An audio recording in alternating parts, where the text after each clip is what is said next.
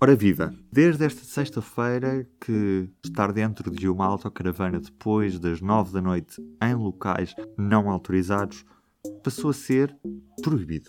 As alterações ao Código da Estrada tiveram a sua maior polémica precisamente no artigo 50A, que tem um forte impacto na vida dos autocaravanistas e de todos aqueles que nos visitam através destas casas sobre rodas. Estamos agora em Évora, uh, tivemos aqui já seis dias para aí, estamos a trabalhar quase uma semana. Yeah. E hoje vamos tirar o dia para visitar finalmente. André Pereira e Luís Pina têm a sua casa sobre rodas, numa carrinha adaptada para caravana. Hoje vamos ouvi-los e perceber de que forma este artigo 50A tem impacto na vida destes caravanistas e de todos aqueles que nos visitam. O que este novo artigo veio uh, proibir é total pernoite ou uh, estar dentro do veículo da autocaravana a partir das 9 da noite, entre as 9 da noite e as 7 da manhã mesmo que não se pernoite. Neste momento, o que está na lei é que não podemos estar dentro da nossa autocaravana a partir das 9 horas, no local que não esteja expressamente autorizado para isso. Uh, normalmente esses sítios são parques de campismo ou estações especiais para autocaravanismo, ou então um ou outro parque de estacionamento que possa, onde isto possa ser permitido. Claro que isto nos causa muitos inconvenientes, porque não há uma infraestrutura suficiente em Portugal para albergar toda a gente, eh, todos os autocaravanistas. E claro que, como em outros tipos de férias, eh, as pessoas, por exemplo, vão de férias, ehm, gostam de ir para certos sítios, em detrimento de outros, e normalmente nos sítios, se calhar, onde há mais, onde há mais uh, pessoas também a praticar este tipo de atividade, se calhar há mais infraestruturas, mas estamos a falar de um país inteiro, uh, onde, por exemplo, no interior de Portugal, se calhar não, não há, não há mesmo. Nós temos a viajar por Portugal e não há infraestruturas suficientes para a prática do autocaravanismo? No, no, nosso caso, nós, como vivemos e trabalhamos a tempo inteiro no, na nossa autocaravana, uh, nós gostamos de viajar devagar, porque também precisamos trabalhar. Portanto, uh, o que vai acontecer a partir de agora é que nós vamos ser obrigados a mover-nos mais depressa a procurar lugares que sejam exatamente designados para autocaravanas e, por vezes, se calhar fazer muitos quilómetros num dia para procurar esses lugares. E isso é um grande inconveniente para nós. Sim, por todos os dias temos de estar à procura de um sítio uh, onde seja permitido uh, fazer isso, porque uh, existem as estações de autocaravanismo e parques de campismo e nós não, nós não estamos a ser contra as autocaravanas pernoitarem nestes sítios, claro que não.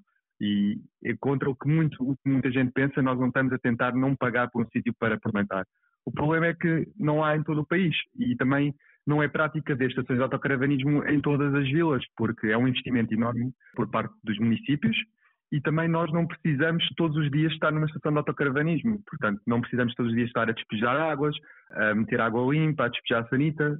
No nosso caso, por exemplo, nós precisamos de eh, entre 3 a 4 dias ehm, de estar numa estação de autocaravana, mas nos outros precisamos apenas de um sítio para pernoitar. Ehm, e neste momento não é legal pernoitar em, em certos sítios onde, onde normalmente não há problema, não é? Um parque de estacionamento onde não tenha mais ninguém, onde nós estamos dentro do veículo, em que muitas das pessoas que passam por lá nem sabem que nós estamos lá dentro, já nos aconteceu, e não percebemos em que é que isto vai, o porquê desta lei ser implementada quando Uh, não, há, não há problema. Não, nós não, não causamos nenhum problema porque estamos ali dentro do veículo apenas a dormir. Vocês já percorreram o país de, de norte a sul na, na, vossa, na vossa autocaravana. Como falaram, não existem assim muitos locais, especialmente no interior do país, onde a acolher estes autocaravanistas. Isto depois vai ter repercussões também no número de, de autocaravanistas internacionais que de, deverá vir para Portugal e que, sabendo destas condições, provavelmente não vai querer ficar alojado cá.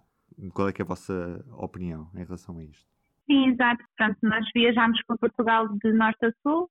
Uh, nos últimos dois anos, cerca de 14 meses no total.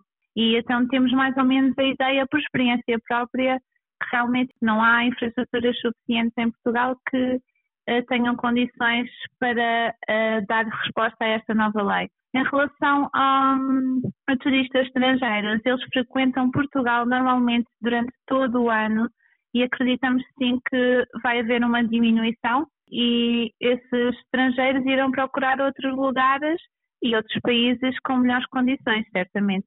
Sim, referi que há muitos parques de campismo espalhados por o país. Uh, mesmo assim, não sabemos se é suficiente para albergar tantas pessoas, mas também, para o nosso caso de autocaravanas, uh, achamos que é um preço muito alto a pagar por, apenas uma pernoita. Imagina, o nosso tipo de, de viagem, nós às vezes estamos, pronto, o nosso objetivo é estar fora da autocaravana, estar a passear e precisamos às vezes de um sítio só para pernoitar. E vamos estar a pagar 15 a 20 euros por noite num parque de campismo, ou mais, depende dos parques de campismo. Uh, por, por, exemplo, também nós temos um cão, muitos dos parques de campismo também não aceitam cães. Um, pronto, é um preço muito alto a pagar apenas por uma pernoita. Nós não precisamos de todos os serviços que os parques de campismo uh, conseguem disponibilizar, que são excelentes, têm, por exemplo, banhos quentes, têm, podemos ter eletricidade e isso tudo, mas não precisamos disso todos os dias e, e estar a encaminhar as pessoas apenas para parques de campismo um, acho que não é uma solução que está a ter em conta o que é que os autocaravanistas necessitam. Uhum. Eh, já agora deixem-me partilhar convosco também aqui o, outro lado. Eu, no, eu no, verão, no verão passado assisti a uma reunião de preparação da época balnear no Conselho de Vila do Bispo e como vocês sabem, uh, toda a costa vicentina tem muitos autocaravanistas, é provavelmente a zona mais popular para este tipo de, de prática e os empresários queixavam-se, eu não sei se isto corresponde à verdade ou não, mas eles queixavam-se que estes autocaravanistas acabavam por não pernoitar nos parques de campismo e também não apoiavam a economia local uma vez que já traziam as compras de fora, não iam a restaurantes. A questão que eu coloco é, nomeadamente, para o maior problema e flagelo que existe na Costa Vicentina, que é o autocaravanismo fora dos espaços legais. É um problema legislativo, acima de tudo. É que as forças de segurança trabalham, eh, tiram as pessoas dos locais, muitas vezes estão impedidas de, de multar, porque não existem mecanismos legais para isso.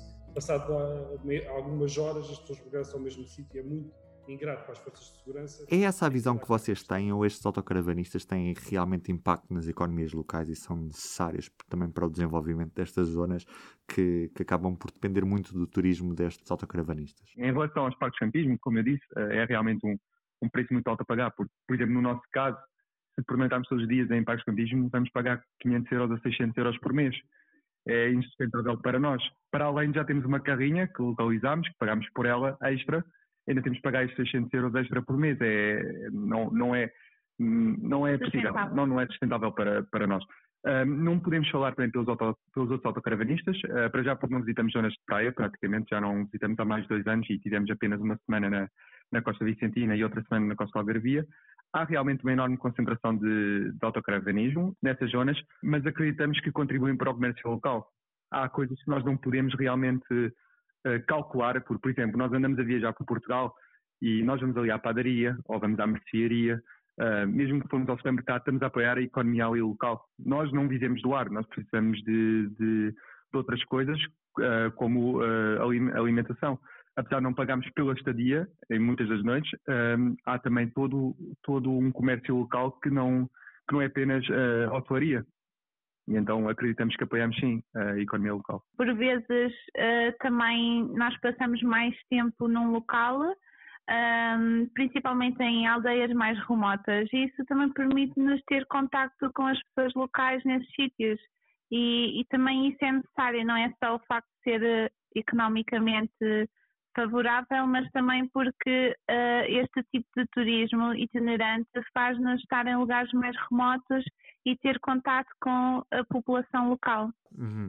Entretanto, há uma petição a decorrer. Portanto, o objetivo desta petição é realmente haver uma alteração na lei atual, que haja um consenso que seja bom para todos e que. Hum, Sim, que se pode mudar alguma coisa. Nós não estamos uh, contra toda a lei, uh, estamos a favor de uma mudança porque achamos que a lei como está agora não, não, não é favorável para os autocaravanistas. Uh, acreditamos que sim, que deve haver uma lei, mas que deve haver algumas mudanças como, como ela está agora referida. Uh, o facto de proibir o estacionamento e estar dentro da carrinha, nem, nem estamos a falar por noite, estamos a falar apenas de, de estar parados na carrinha uh, a partir das 9 horas da noite. Uh, uma pessoa que vai num veículo ligeiro e está a fazer uma viagem longa pode parar, fazer um descanso, e uma carrinha como uma autocaravana que está preparada exatamente para isso não pode. É o único tipo de veículo que não pode e é o que está mais bem preparado uh, para tal. Um, a lei também um, houve uma grande pressão por parte da, uh, das, das, pessoas locais na Costa Vicentina devido à acumulação de lixo na, nas praias. Um, nós acreditamos que sim, que os autocaravanistas fazem parte do problema, mas que não são o problema. Basta, viajar por Portugal inteiro para ver lixo em, em todo o lado. Há muitos parques que estão, estão cheios de lixo e, e não foram não foram por autocaravanistas. Uh, portanto, achamos que deve haver uma fiscalização uh, e uma penalização a quem realmente faça este tipo de prática, porque uh, nós, como autocaravanistas, não aceitamos que se que se deite lixo para o chão, mas que deve haver uma fiscalização, uma proibição nos locais onde realmente há este problema, que normalmente é no litoral. Nós normalmente não vemos queixas de pessoas no interior, pronto, pessoas a queixarem-se do autocaravanismo, é sempre na, na costa.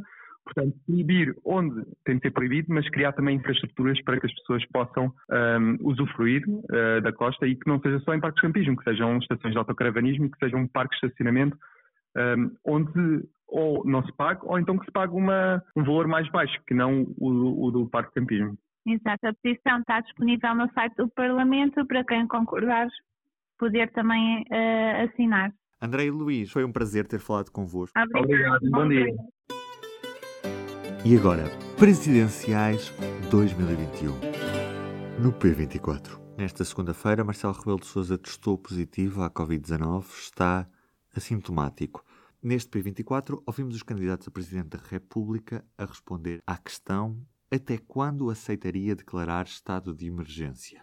Vamos ouvir. Pediria ao Governo e à Assembleia da República que aprovassem uma lei de emergência sanitária para cobrir as medidas de emergência, as medidas sanitárias que são necessárias para fazer face à, à emergência sanitária. Uh, mas não, uh, não entendo que se possa banalizar o estado de emergência. E penso que a lei de, das bases da saúde e a lei da proteção civil não cobrem eh, integralmente as necessidades, eh, de, de, gás quanto às medidas que, estão, que são necessárias e daí que pedisse ao Parlamento que aprovasse uma lei de emergência sanitária que há muito já devia e podia ter sido aprovada. Bom, nós temos votado contra este estado de emergência, sobretudo porque é uma carta em branco ao Governo, porque tem permitido medidas absurdas, como a de encerramentos à uma da tarde dos restaurantes, que tem morto a economia, morto o comércio. Eh, nós preferiríamos que, eh, ainda que com algumas restrições, isto não entrasse no chamado estado de emergência, ou pelo menos neste estado de emergência, mas a ter que ser, e a ser esta uma fatalidade, que venha a ser, que continue a ser cozinhado com PSD, IPS e CDS, então pelo menos esperamos que o, os próximos dois meses uh, permitam conter definitivamente a pandemia e deixar para trás um estado de emergência que devia ser excepcional e não uma figura banalizada e normalizada no Estado de Direito Democrático em que vive Portugal.